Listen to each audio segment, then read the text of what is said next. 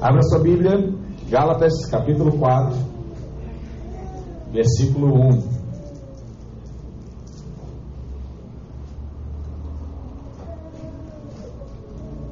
Obrigado, irmão Plão. Isso aqui saiu até no podcast. Gálatas capítulo 4, verso 1. O tema da nossa mensagem hoje é servos ou filhos. Precisa estar atento para o que Deus vai falar ao seu coração nessa manhã.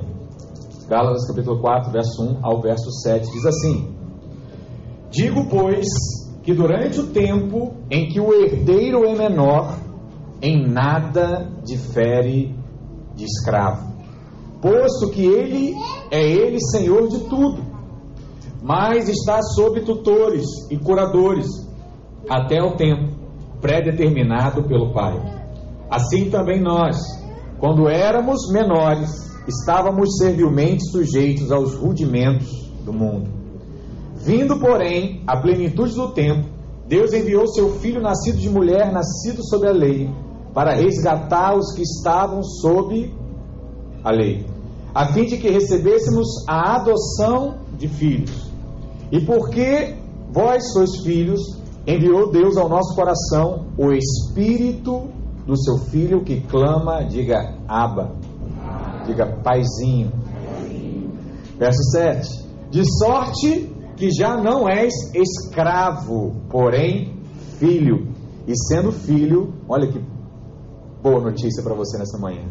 E sendo filho, agora também herdeiro por Deus. Vamos orar, Pai, em nome de Jesus. Colocamos diante de Ti a Tua palavra, colocamos diante de Ti o nosso coração. Que o Senhor possa falar, ministrar a nossa vida nessa manhã, em nome de Jesus. Seja pleno na transformação que o Senhor quer e deseja fazer nas nossas vidas, em nome de Jesus. Amém. Glória a Deus. Glória a Deus. Irmãos, muitos de nós vivem dentro de um contexto de vida religiosa e espiritual, onde há um duelo que existe entre a vida natural e a vida espiritual. E isso se torna um conflito muitas vezes, porque você quer ser uma coisa espiritualmente, mas naturalmente, muitas vezes você é outra. Ou como Paulo dizia, aquilo que é bom que eu quero fazer, eu não faço. Mas o mal que eu não quero fazer, esse sim, eu faço todo dia. Na verdade, quando nós reconhecemos a Jesus como nosso Senhor e Salvador, você se torna, sabe o que? Diga assim comigo: servo. E esse é o caminho natural. Você precisa em algum momento reconhecer Jesus como seu Senhor. Ele é o meu Senhor, Ele é o meu Salvador. O senhorio da minha vida está nas mãos dele. Mas ao mesmo tempo, quando nós o recebemos, passamos a ter o direito de sermos chamados filhos de Deus. Filhos de Deus. Logo, podemos dizer que filhos de Deus nós somos mas também somos servos de Deus. Amém? Glória a Deus, aleluia. Irmãos, com todo amor e carinho, quem puder, senta, tem lugar. Senta aí, eu sei que às vezes é complicado, mas senta. Logo, essa é a nossa realidade hoje. Mas eu quero falar com você nessa manhã acerca de um sentido daquele que faz de fato um serviço. Mas por outro lado, ele vive num outro nível de mentalidade. E é sobre isso que eu quero falar, porque no meio da igreja existem duas mentalidades hoje. Existe a mentalidade de servo, e essa eu creio que a maioria não tem dificuldade em entender. Mas existe uma outra mentalidade, que é a mentalidade de filho. E eu quero te mostrar hoje quais são as diferenças para que você escolha qual é a mentalidade correta para você, aquilo que você deseja na sua vida. Então, entre essas diferenças, a primeira que eu queria mencionar é que a identidade do servo é o que ele faz. E a identidade do filho é o que ele é. A primeira diferença entre o servo e o filho é sem dúvida a mais importante. E ela é baseada na sua identidade. Você sabe, nesses dias, existem na nossa mente diversas dúvidas. Pastor, será que é isso? Será que Deus tem o melhor para mim? Será que essa é a minha opção correta? Será que é por esse caminho que eu devo andar? Porque o inimigo ele trabalha baseado nas dúvidas. Deus trabalha baseado nas certezas. O que, que é identidade? É eu saber não o que o outro acha, não o que está na televisão, não o que pensa ao meu respeito, mas o que a palavra diz ao meu respeito. Então, se eu, nasci, se eu nasci no ventre, se eu sou uma criança, e Deus falou para mim o seguinte: olha, Deus criou o homem e a mulher, e assim fez. Deus criou dois tipos de seres: o homem e a mulher. Se eu sou criança, se eu sou menino, o que, que a palavra diz a meu respeito? Eu sou homem. Se eu sou menina, o que, que a palavra diz a meu respeito? Eu sou mulher. Identidade. Natural, humana? Não. Identidade da palavra de Deus. Esse é um tema muito abordado nesses dias, mas essa é uma realidade que eu preciso esclarecer para você. Há uma identidade estabelecida já em Cristo. E quando você tem essa certeza, tudo se torna mais fácil, porque o servo, por exemplo, ele é aceito e ele é valorizado pelo aquilo que ele faz, ou por aquilo que ele fez. Enquanto filho, ele é valorizado pelo aquilo que ele é. Eu sou filho. Eu tenho um pai. E esse pai ele me ama pelo aquilo que eu sou, simplesmente por ter nascido dele. Quer ver uma coisa? O servo, ele começa o dia ansioso e preocupado, querendo saber se o seu trabalho realmente vai agradar o seu Senhor, para que ele possa ser recompensado ao final do dia, para que ele possa ser recompensado ao final do mês.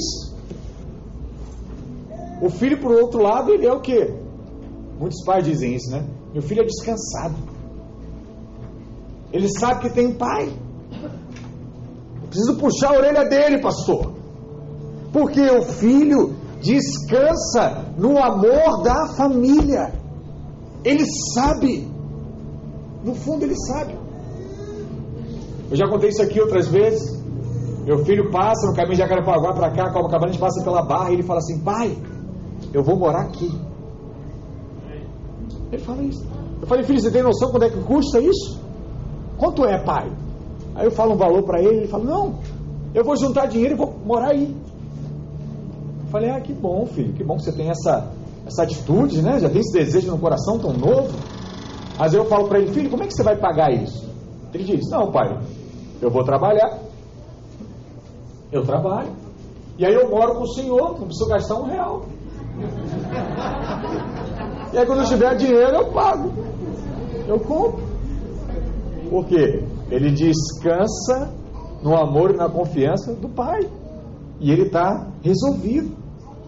Uma outra coisa interessante de servo é que o servo ele é aceito pelas suas habilidades. Já viu aquela pessoa que quando você sabe que ela é muito boa em alguma coisa, você fala assim: vem andar comigo.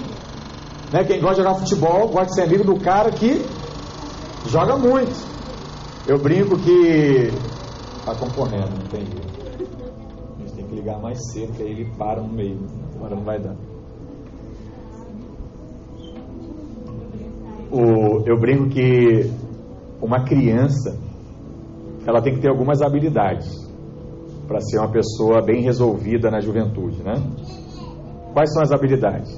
Vou falar do menino. Ou ele é bonito, é uma chance que ele tem, né, de, de não sofrer tanto bullying na escola. Aí você pode cortar, ah, pastor, essa opção não tem. Então, peraí, fala a segunda. A segunda é você ser uma pessoa muito gente boa, né? muito divertido, legal, carismático. E, pastor, eu também não tenho essa. Então, vamos para a terceira. A terceira no Brasil, né, em todo lugar no Brasil, é jogar bola. Se tu for bom de bola, o pessoal vai querer ser teu amigo. A quarta é você ser muito forte. Ninguém vai mexer contigo também. Se você não tem nenhuma das quatro, filho, estuda. Estuda, porque esse foi meu caso, entendeu? Eu fui, fui estudar. Senão tu vai passar por dificuldades na vida e vai sofrer pressões. Mas o servo ele tem essa mentalidade. Eu só vou ser aceito se eu tiver o que? Habilidades. O filho, por outro lado, ele é aceito simplesmente pelo seu relacionamento. Eu sou daquela família, eu sirvo aquele pai, eu estou com ele. Outra questão, o servo também ele é aceito pela sua produtividade, desempenho. Ele tem que ser bom para continuar aqui. Já viu uma grande empresa? Onde você vê isso em diversos filmes. Uma pessoa está lá, o CEO da empresa se esforça, acorda cedo, se dedica, faz tudo para continuar lá, ter um aumento. Aí chega o filho do dono, de chinelo, 10 horas da manhã, e senta na mesma poltrona, só numa direção do lado. Como é que aquela outra pessoa fica? Indignado. Só porque ele é filho do dono, ele pode chegar essa hora. Só porque ele é filho do dono, ele trabalha menos que eu, ganha a mesma coisa que eu. Só por causa disso. É. Só por causa disso. O filho, ele tem essa diferença. Então, no final do dia, o servo sempre precisa estar provando alguma coisa, mediante o trabalho, mediante o desempenho, mediante as suas atitudes.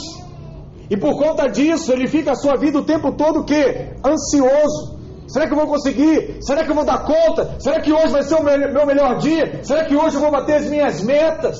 Será que vai ser desse jeito? Assim é o servo. O filho não tem esse problema. Ele diz o seguinte: se eu bater a minha meta, bênção. Se eu não bater, eu continuo sendo filho. Eu continuo sendo filho. Eu continuo recebendo aquilo que é real para mim. Então isso é uma questão de mentalidade entendimento, principalmente acerca da nossa identidade e o que define a sua identidade. Deixa eu te falar uma coisa. A sua identidade não provém do seu serviço. A sua identidade, ela provém do seu nascimento. Não é pelo que você fez, não é pelo que você vai fazer ainda, é simplesmente aonde você nasceu. Estava assistindo outro dia Netflix, seriado lá do Bill Gates. Ele tem filhos. O que, que o rapaz fez para nascer na família do Bill Gates? Nada. Só nasceu. Filho de um dos bilionários. Hoje já não é o mais rico do mundo, mas está entre lá o top 10. Fez nada, mas está lá. Como é que deve ser a vida dele? Lembra daquele filme, O Riquinho, da nossa época? Tinha uma montanha russa no quintal de casa, lembra? Meu sonho era só ser igual aquele que o comercial do Fandango, né? Que entrava fandangos pelo quarto assim, você. Se já tivesse aquilo, já ia ficar. Mas imagina, né? Eu não tenho noção, nem imagino como é que seja ser o filho, por exemplo, ali do Bill Gates. Mas o Bill Gates é um homem, é natural. Imagina isso na proporção divina. Filho de Deus. Natureza de Deus. E qual é a identidade de Deus? Acerca da prosperidade, por exemplo. O que a Bíblia diz a respeito de Deus nisso? A Bíblia diz que Deus, Ele é o dono de todo ouro, prata e pedras preciosas. Você já parou para raciocinar o que significa isso? Ah, pastor, hoje está na moda bitcoins, né? altcoins. Ah, não, minha área é terreno. Ah, minha área é construção. A minha área é tráfego de, de dados. É a minha área. Passa sete dígitos em uma semana. Então, assim, há toda uma expectativa. Isso tudo é legal. Tudo isso é possível. Mas eu sou filho. Presta atenção nisso. Eu sou filho daquele que é o dono de todo ouro, prata, pedras preciosas, bitcoins, tráfego de dados, seguidores. Eu sou o dono de tudo isso. Amém. Você parou para raciocinar? O que, que isso significa para a minha vida? Evidentemente, hoje, nós servimos a Deus, pois o próprio Jesus, a Bíblia diz que ele se fez o quê? Servo. Os apóstolos se assentavam ao redor dele e ele se fez de servos. Mas do ponto de vista do nosso relacionamento com Deus, nós hoje não somos servos, nós hoje somos filhos. E porque somos filhos, somos aceitos pelo Pai. Filipenses 2, verso 7 diz assim: Antes, a si mesmo se esvaziou, assumindo a forma de servo, tornando-se a semelhança de homens e reconhecido em figura humana. Deixa eu te falar uma coisa: servo não consegue agir como filho. Mas filhos podem se tornar servos. O contrário não é possível. Servo não tem condição de ser filho, mas filho pode falar: hoje eu quero servir. Hoje eu quero ser gentil. Hoje eu quero ser generoso. Hoje eu quero colaborar. Hoje eu quero fazer tal coisa. E o Senhor Jesus ele fez isso. Filhos mostram mais nobreza Sabe quando? Quando servem. Quem nunca viu noticiário lá? Filho da rainha Elizabeth servindo. Caramba, né? ele é rei, ele tem tudo. Mas hoje eles escolheram para servir. O que, que eles dizem? Olha que nobreza. Nobreza tem nisso. E é verdade. Eles dão daquilo que eles possuem. Servo dá daquilo que ele não possui. Não é assim que falam dos empregados? Quem já ouviu isso? Que o empregado ele trabalha para realizar o sonho do patrão. Eu sei que a nossa mentalidade hoje ainda é muito ter um emprego estabilizado. Mas nós vamos chegar num, num ponto, e eu creio que aqui na Videira em Copacabana isso vai ser real, que nós já temos irmãos vivendo isso, onde você vai ser o patrão. Porque os seus sonhos são ainda mais altos e vai poder ter vaga para muita gente. Isso é importante também.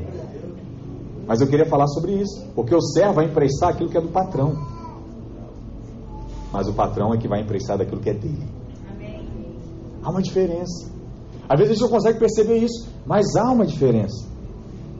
O servo faz para ser aceito. O filho faz porque ele já é aceito. Sabe qual é o nome disso? Amor. A pessoa faz por amor. Se eu faço algo hoje para a pastora, eu faço por amor. Eu falei algum tempo atrás, essa semana também falei lá na reunião dos empreendedores, que há um desejo de Deus nos prosperar, a palavra diz isso. Mas muitos ainda não prosperam porque não aprenderam o antídoto da prosperidade. O antídoto da prosperidade é a generosidade. Homem generoso, mulher generosa, Deus dá mais. Não tenho dúvida mais disso. Vivo isso na prática, irmãos. Eu brinco com a minha esposa que eu ainda não consegui vencer Deus no dar. Eu nunca esperei nada em troca, mas tudo que eu entreguei para o Senhor, Ele me deu duas, três, quatro, cinco vezes mais. E cada ano que eu continuo vivo, eu vejo ainda mais isso. Tem coisa que eu estou colhendo de anos e anos atrás, e às vezes Deus me lembra. Lembra daquele dia? chegou a hora de eu te honrar. Fala amém. Amém. Antídoto da prosperidade, generosidade. Mas enquanto eu estava estudando essa mensagem, Deus me falou outra coisa. Eu falo muito isso para o Camacho, né, que é o nosso líder de jovens aqui em Copacabana. Existe uma outra área que muito homem quer. Uma é dinheiro. Sabe qual é a outra? Poder. Status. Isso acontece também dentro da igreja. E aí eu queria falar acerca desse tema da mensagem. Existe também um antídoto para o poder e o status. Sabe qual é? Serviço. Serviço. Quer vencer isso na sua vida? Serve. Aí Deus vai te dar mais poder. Aí Deus vai te dar mais status. Porque o poder nunca vai subir a sua cabeça, porque você está sempre disposto a servir. Servir. Servir. E eu tenho um exemplo né, na minha vida muito grande para isso, que é a minha esposa, né? 15 anos de casado. Você fala assim, ela não gosta quando eu digo isso, mas eu acho isso muito forte. Né? Porque hoje um rapaz ele vai buscar o quê? Uma mulher, né? uma jovem bonita, que satisfaz todos os desejos naturais que ele imagine que vai ter um dia, né? E eu brinco que quando eu olhei para ela, eu não vi essas qualidades. Não que ela não tenha, mas não vi. Eu vi o coração, eu vi a atitude. Então, certa vez ela me contou. Ela ficou a semana toda com a pastora Regilene, já né, muitos anos atrás, ajudando ela, sabe fazendo o quê? Apontando lápis. Porque às vezes a gente acha assim, não, eu vou andar com o pastor. Eu vou andar com o pastor e tal. Aí você espera o quê? Não, eu vou ler a Bíblia. Eu vou estudar com ele. Eu vou abrir o um computador e ele vai contar para mim as coisas de Deus. Eu vou contar o que eu entendi. Às vezes não é isso. Você vai lá andar com o pastor Ricardo, por exemplo, o pastor Ricardo vai lá e fala assim, Eduardo, vai lá, pega um negócio para mim. Eduardo, volta lá, vê lá assim tal coisa. Eu falei, caramba, eu ia ficar do, achei que ia ficar do lado do Senhor, eu só bato e volto. Né? Eu chego e dispara, eu chego e dispara, eu chego e dispara. Essa percepção que a gente tem. Mas aonde está o que Deus quer? Nos servir. É ali que ela estava aprendendo. É ali. Aí eu, hoje, né, 15 anos de casado, semana, comemoramos 15 anos de casado, vou te falar, não deu tempo ainda de passear com minha esposa. Eu comemorei 15 na cela, quinta, na sexta eu fui fazer uma visita, no sábado era o arraiar, né, e aí tem a partir de agora, né, domingo já tem que sair daqui, tem, ela já marcou um negócio com a irmã, né, que a família está aqui, de segunda tem discipulado, não sei, a partir de terça acho que eu estou livre. Vou ter que fazer alguma coisa. Mas preste atenção nisso. Como os irmãos me presentearam aqui, né? Não, tem esse meu aniversário, ó. Vendo? Tá complicado. Então, olha que coisa. Irmãos, me presentearam aqui hoje, por exemplo. Mas em meio a tudo isso, com gente lá em casa, né? Pela, pela glória de Deus. A minha esposa, presta atenção nisso. Olha como é que eu não tenho um, um homem se apaixonar por uma pessoa assim. Ela fez as compras de tudo do arraial. Comprou. Ela preparou tudo para o arraiar. A gente levou para o prédio ontem. Ela ficou o tempo todo lá servindo cachorro quente. Quem foi lá viu. O tempo todo ela ficou lá servindo pastor, hein? Servindo. Voltamos para casa, um dos últimos a sair, colocamos tudo dentro do carro, subimos com tudo. E quando chegou uma hora da manhã, irmãos, ela lavou tudo. Tudo. Acordei hoje, tudo limpo. Aonde você encontra alguém assim? Não é fácil, irmãos. Sabe qual é o nome disso? É coração. Não tem como não me apaixonar por uma pessoa dessa. Mas pela graça de Deus eu consegui ver isso há 15 anos atrás, há 16 anos atrás. E eu dou isso como testemunho, porque essa deveria ser a escolha correta. O solteiro deveria olhar para isso, mas não o serviço em si, é para o coração. Porque ela só fez isso porque é para Deus. Ela sabe que ela ficou sem dormir pouco para Deus. Ela sabe que ficou lá servindo o tempo todo porque é para Deus. Mas o que é o normal? O normal é o tempo passar e você achar que não precisa mais fazer essas coisas. Eu falo para os irmãos: sabe qual é o grande desafio? É alguém liderar uma célula a vida toda. 30 anos liderando uma célula. É alguém abrir a sua casa para uma célula 40 anos. Até Jesus voltar, até a morte. Porque no início, aleluia, glória a Deus, que bênção. Passa dois, três anos, eu não posso marcar nada nesse dia, né? Complicado, perdi um dia da minha vida, da minha semana. Sabe? Ah, pastor, já carreguei muita panela, agora eu já estou, pô, em outro nível. Agora eu sento para receber. Guarda isso, irmãos. Se você não guardar o seu coração, ouça, esse tipo de pensamento vai chegar na sua mente. Se não chegou ainda, vai chegar na sua mente. E aí você precisa lembrar do que eu estou falando. Eu preciso servir, mesmo sem querer, para eu não perder o meu coração. Assim como eu tenho que dizimar e ofertar, mesmo sem querer, com o único objetivo qual é? Eu não posso perder o meu coração porque Deus quer me prosperar. Assim como Deus quer me colocar em posições cada vez mais altas. E eu não posso perder o meu coração. E é por isso que eu sirvo. E é por isso que eu sou generoso. E é por isso que eu tenho que usar dois antídotos. Quantos aqui estão me entendendo? Amém. Amém? Deus só aceita o trabalho de quem é filho. Quem é filho? Mesmo todo errado, é de quem é filho. É aquele exemplo da criança que ajudar o pai a lavar o carro. Ele suja, marca e limpa. Mas o pai gosta. Depois ele vai e limpa tudo de novo. Por quê? É filho.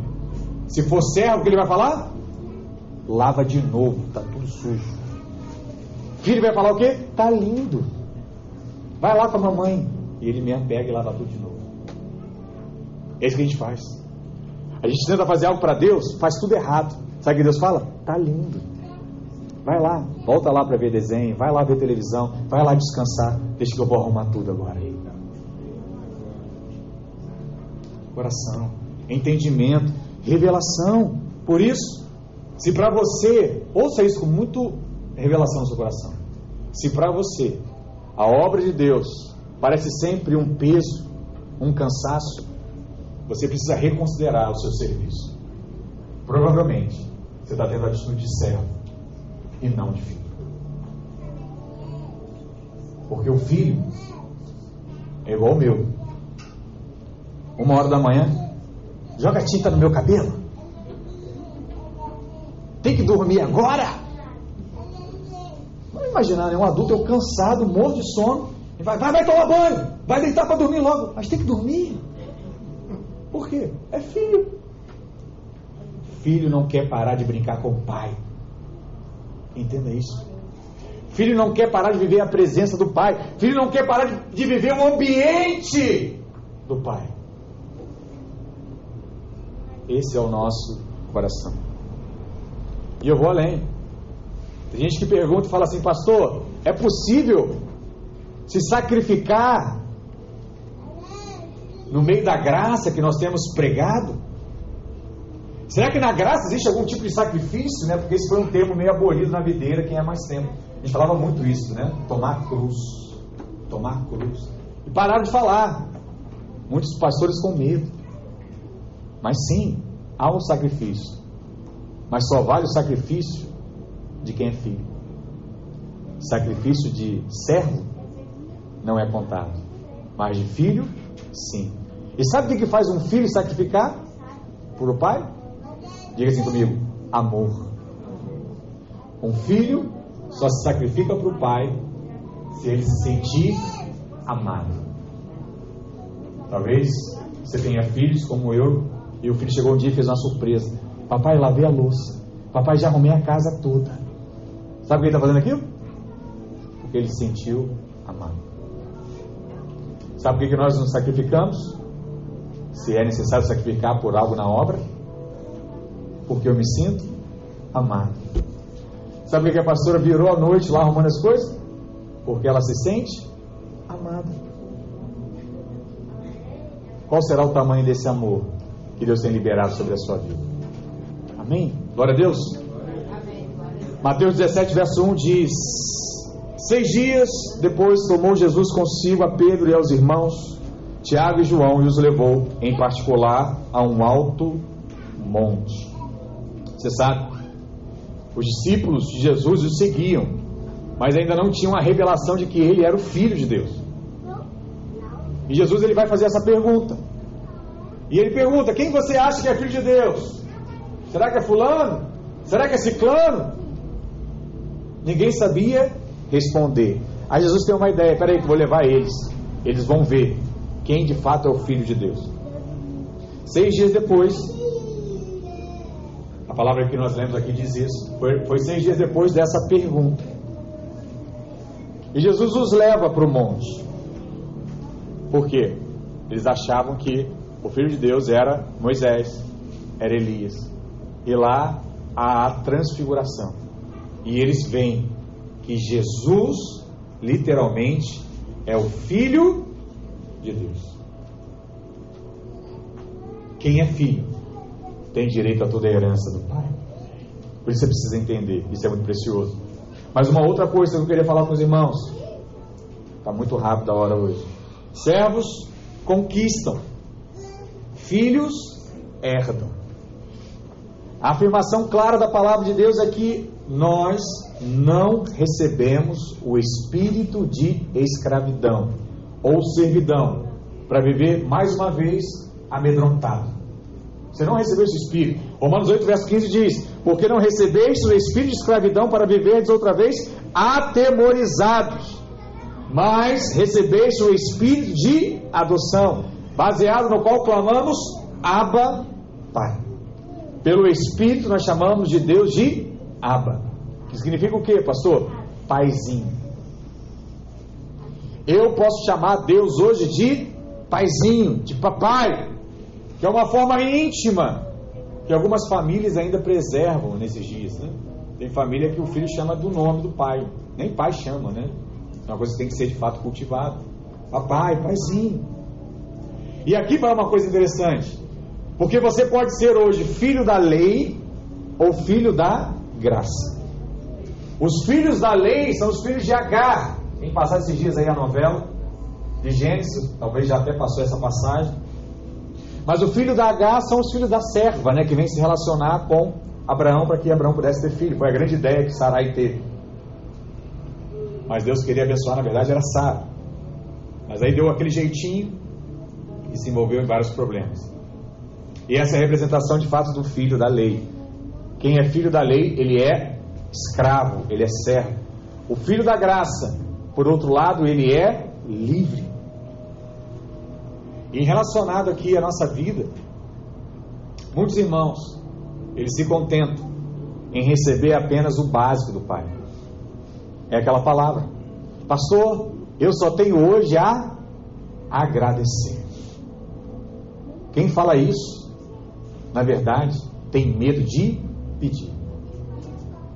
Tem medo de ser aceito. Porque para Deus tem que ser igual aquele filho abusado, viu? Pede tudo. Pede tudo. Acabou de pedir agora, filho, já quer de novo, pai. É meu pai, se tiver, eu sei que você vai me dar. Tem gente que acha que não. Aí você encontra vários exemplos, né? Marta e Maria. E tantos outros na Bíblia. Que um pede, tem, o outro fica lá só esperando e não tem. Por quê? Não pediu.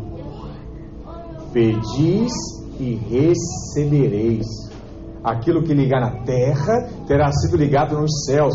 Quantas passagens bíblicas você precisa ter na sua mente, no seu coração, para entender que há poder naquilo que você fala e Deus ele tem algo para você. Você já ouviu todos esses textos? Mas você precisa crer, você precisa declarar. O filho pródigo, quando se lembra aqui dessa mensagem, foi abandonado na a, a casa do pai, estava na miséria, saiu, levou dinheiro, perdeu tudo. E um dia ele pensou: os funcionários do meu pai, os servos do meu pai, os empregados do meu pai comem melhor do que eu estou comendo hoje. O que, que eu estou fazendo aqui? E ele tem essa consciência. A palavra diz isso lá em Lucas 15, verso 17. E geralmente, um servo, quando tem um bom senhor, ele tem o básico. Não lhe falta necessidade, não passa necessidade alguma. Mas no regresso do filho pródigo, Não foi isso que aconteceu. Pois ele não era servo. O que, que o filho pródigo era? Diga, filho. Assim o pai o tratou como filho. Ele chegou descalço. Qual é a primeira coisa que o pai fez? Deu para ele o quê? Sandálias. Chegou com a roupa toda suja, fedorenta. O que, que o pai fez? Trocou as suas roupas. Chegou lá humilhado, porque viveu a vida completamente errada. O que, que, que, o pai fez? Pegou o anel e colocou no dedo: Ó, esse aqui tem honra, esse é meu filho.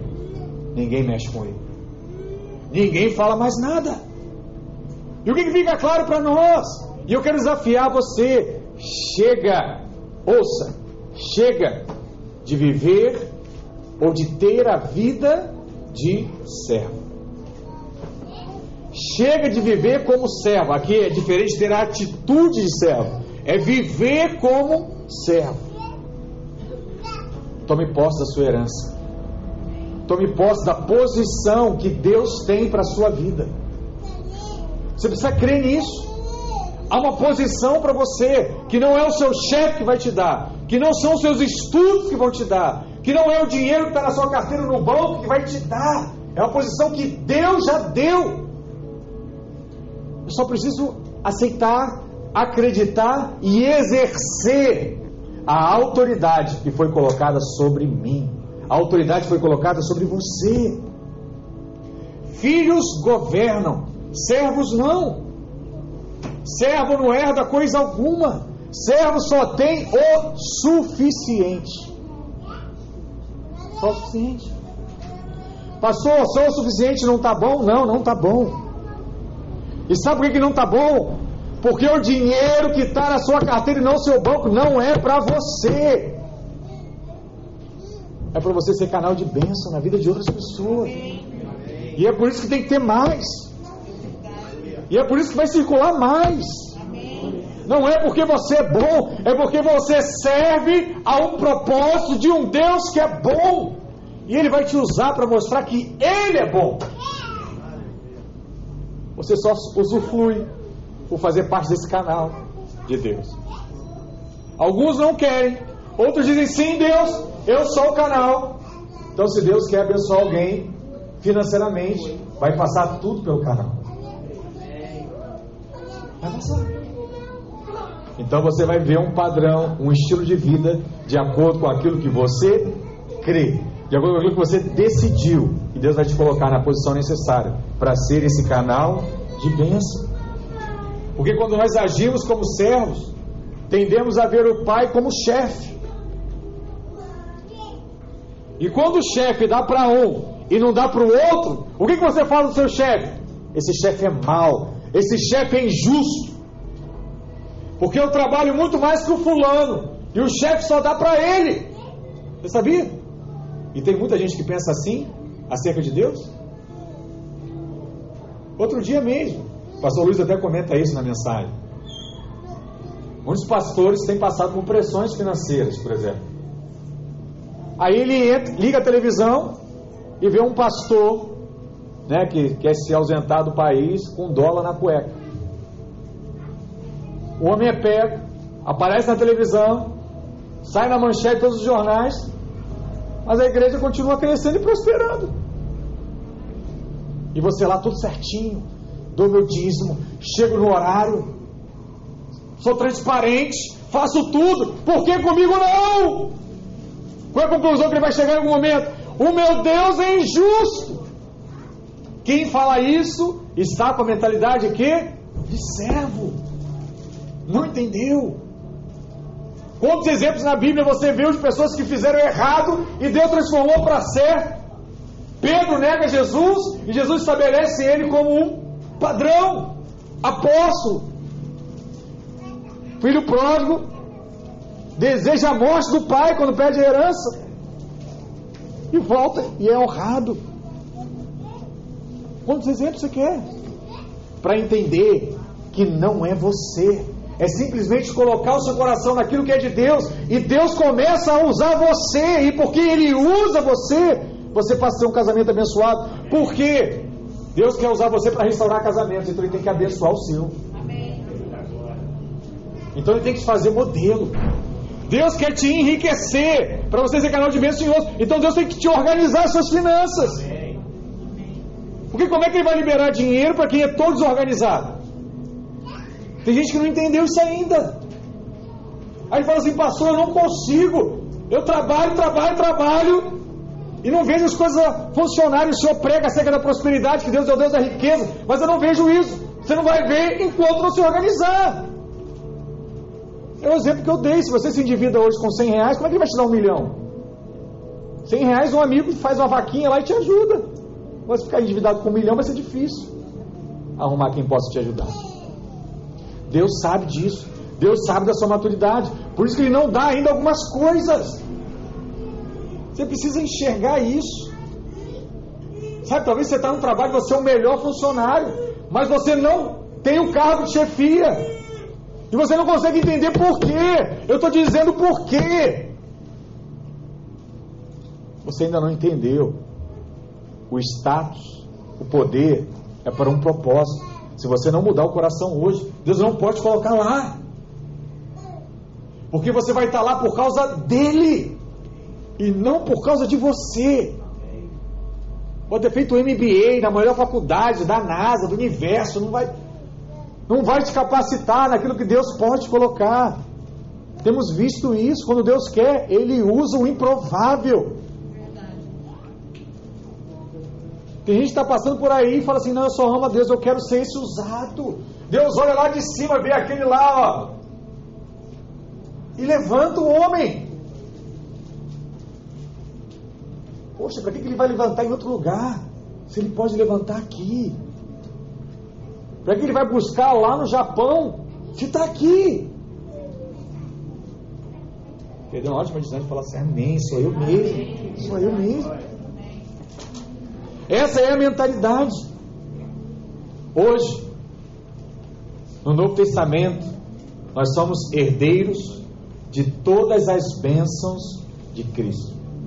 Deuteronômio 28, verso 2 diz assim: presta atenção. Se ouvirdes a voz do Senhor teu Deus, virão sobre ti e te alcançarão todas essas bênçãos. Se ouvires, hoje você é filho, todas as bênçãos que estão lá em Deuteronômio 28 já podem ser suas. Outro dia eu fui ler esse negócio. Eu fiquei impressionado. Como eu já tenho vivido as bênçãos de Deuteronômio capítulo 28. Faz esse teste depois. Você vai ter, vai sobrar, vai dar, vai emprestar, vai fazer. Falei, caramba, ter filhos, vai casar e tal. Tem vivido. Deus pode fazer na sua vida. Quando agimos como servos, temos problema em entender quem é o pai. Assim foi o filho que ficou na casa. O filho que ficou na casa ficou o quê? Chateado, porque o pai fez festa.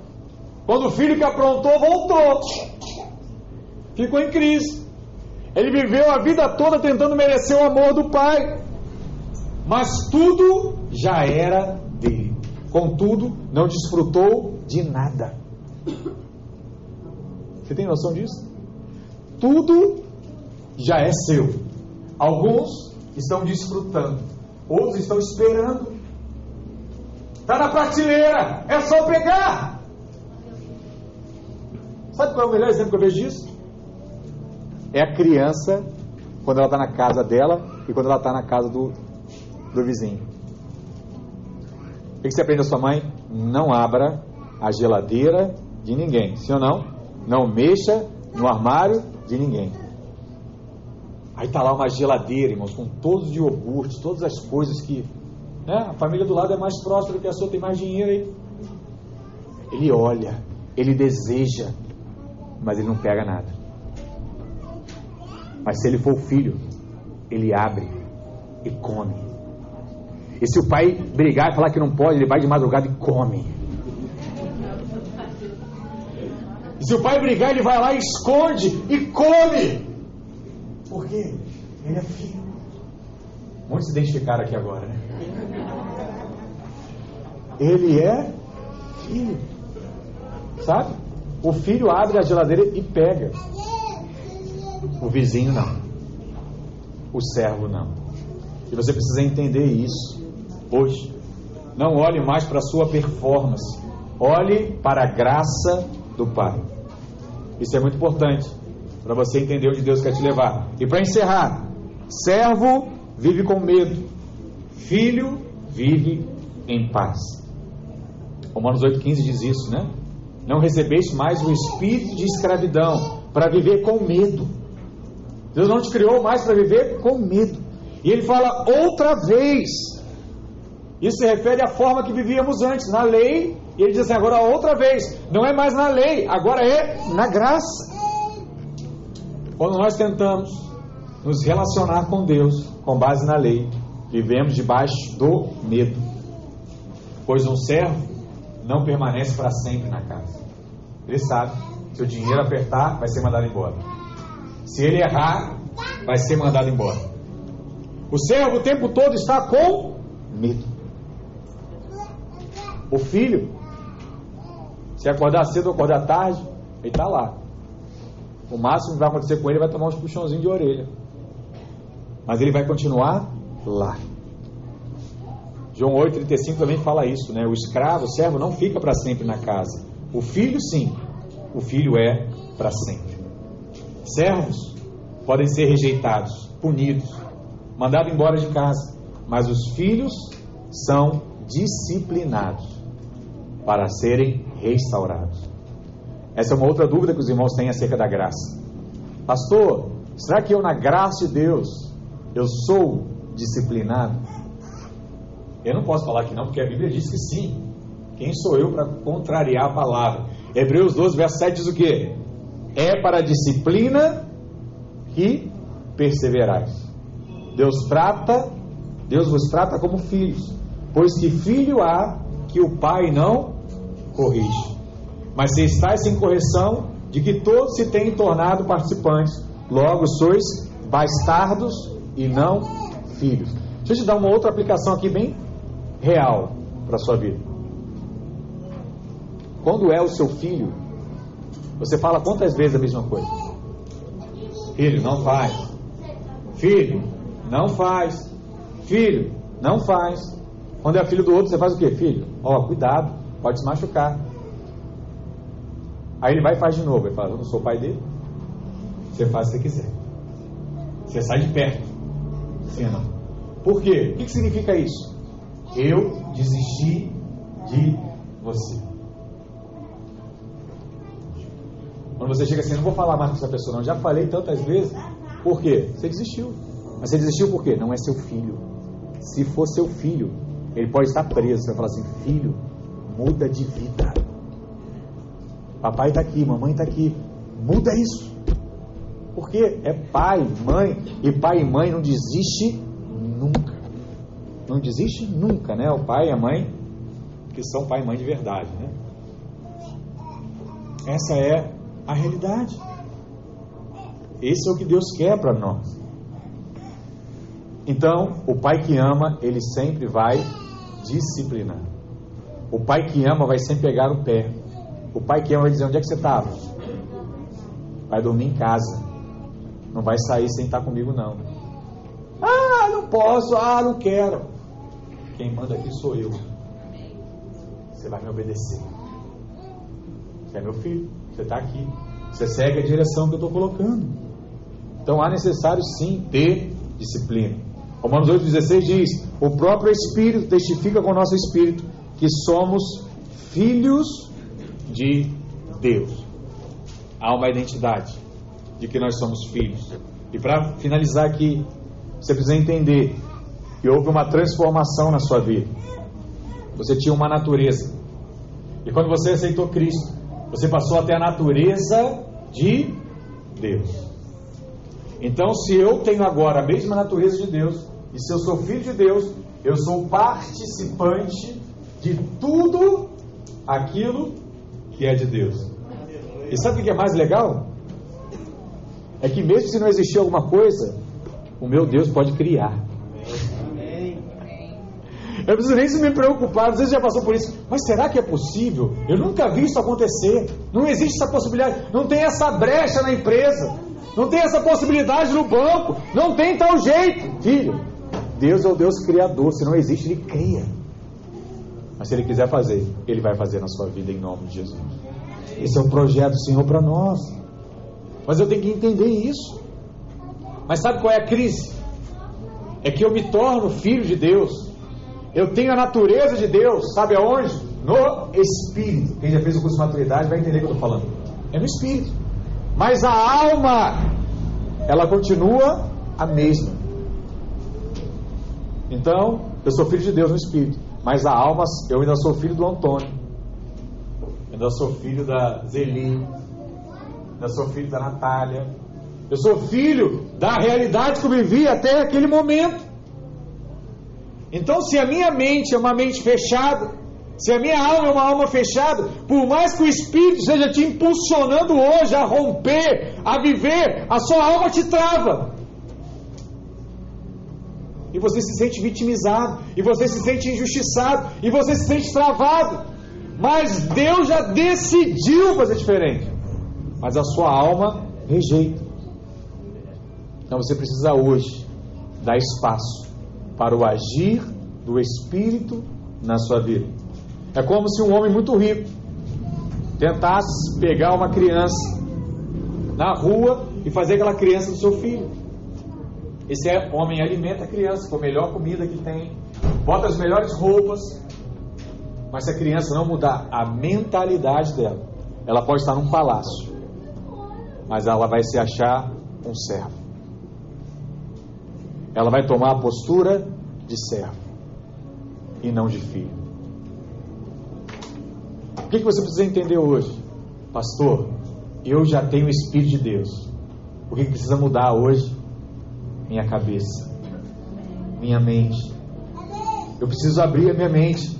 Eu preciso permitir que o Espírito que habita em mim molde a minha mente de acordo com o que Ele quer para mim. Que talvez você não saiba, ou que talvez você rejeite hoje, mas Ele quer fazer. E Ele vai fazer, se permitir. Uma palavra diz, né? Se quiseres, comereis o melhor dessa terra. Não é para todo mundo, é só para quem quiser. Será que é isso que eu quero? Quanto mais a mentalidade de servo estiver presa na minha mente, mais medo eu vou sentir. Medo de faltar, medo de não ter o suficiente, medo de ser mandado embora, medo de ser abandonado, medo de não conseguir. Medo. Por quê? Mentalidade de servo. Mas se eu sou filho, o medo vai embora da minha vida. E sem medo, filho, ninguém pode te deter. Se você conseguir arrancar o medo da sua vida, você passa na prova. Se você conseguir arrancar o medo da sua vida, você abre o negócio. Se você conseguir tirar o medo da sua vida, você sai lá do seu lugar e fala assim: Irmã, deixa eu te contar um negócio. Deus falou comigo. Estou apaixonado por você, viu? Quero fazer a corte. Porque até isso, o que te trava é o medo. É o medo. Então você encontra lá uma mulher de Deus, né? Igual o pastor falou aqui, mulher de Deus. Arranca o medo, filho. Está na idade lá, tem como trabalhar, sustentar, vai casar. Avança, vai lá. Não faz igual o pessoal faz hoje, não, né? Eu não deixo mais. Pastor, tem como falar com a irmã lá para mim? Falei, não, negativo. Vai lá ouvir o teu não. Que isso? O sim só vem depois de diversos não. O cara quer o sim direto. Não, negativo. Vai lá ouvir não. Para você valorizar o sim. Não é verdade? Senão não valoriza o, o, o, sim, aí casa, não quer dar um presente, não quer fazer nada. Então, valorizo não. Foi tanto não, quer sair, cara. Ela me aceitou. Eu tenho que dar uma valorizada nessa moça. Amém, irmãos? Brincadeiras à parte. Eu quero desafiar você hoje a mudar de fato a sua mente. Só falta isso, acredita em mim. Só falta isso. Você já tem a, você já tem a palavra, você já está na igreja, está no lugar certo, está com as pessoas certas. Só falta mudar isso aqui. Mudou isso aqui, ninguém te para mais. E se ninguém te parar mais, irmãos, ninguém para mais essa igreja. E se ninguém parar mais essa igreja, coitado do bairro, coitado do, do tráfico, coitado de tudo aí. Vai mudar toda a realidade desse lugar. Deus nos chamou para fazer a diferença.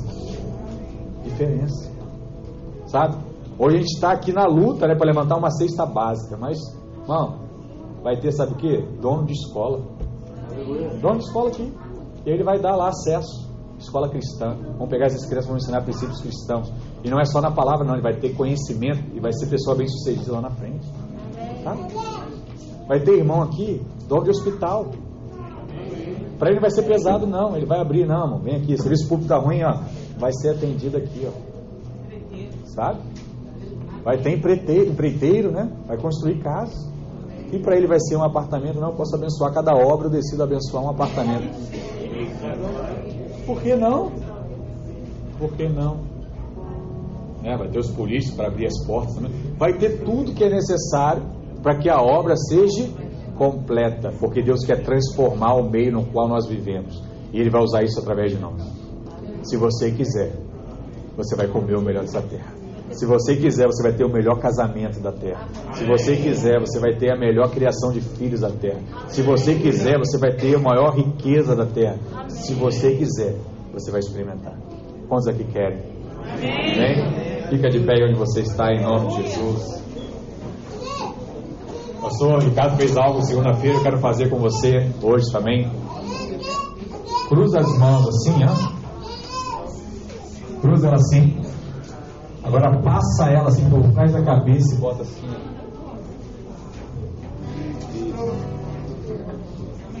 Isso é só para botar aí a sua mão na tua mente. Porque é isso que vai mudar hoje. Eu quero orar com você. E eu creio que Deus vai produzir algo diferente na sua vida em nome de Jesus. Feche seus olhos, Pai, em nome de Jesus. Eu oro a Ti nessa manhã. Eu creio que o Senhor pode todas as coisas.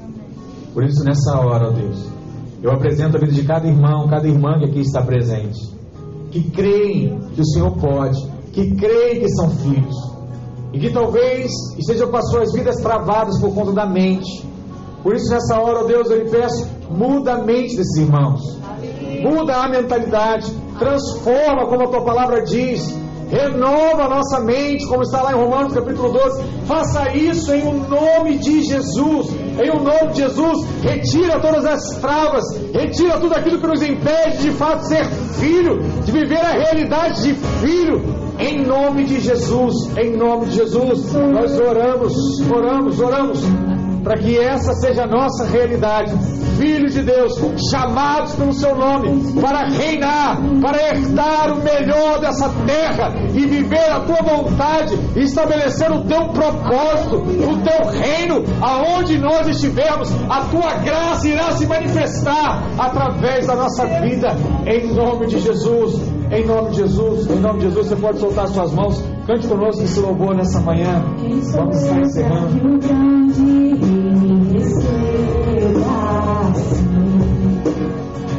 Me perdi, ele me encontrou seu amor.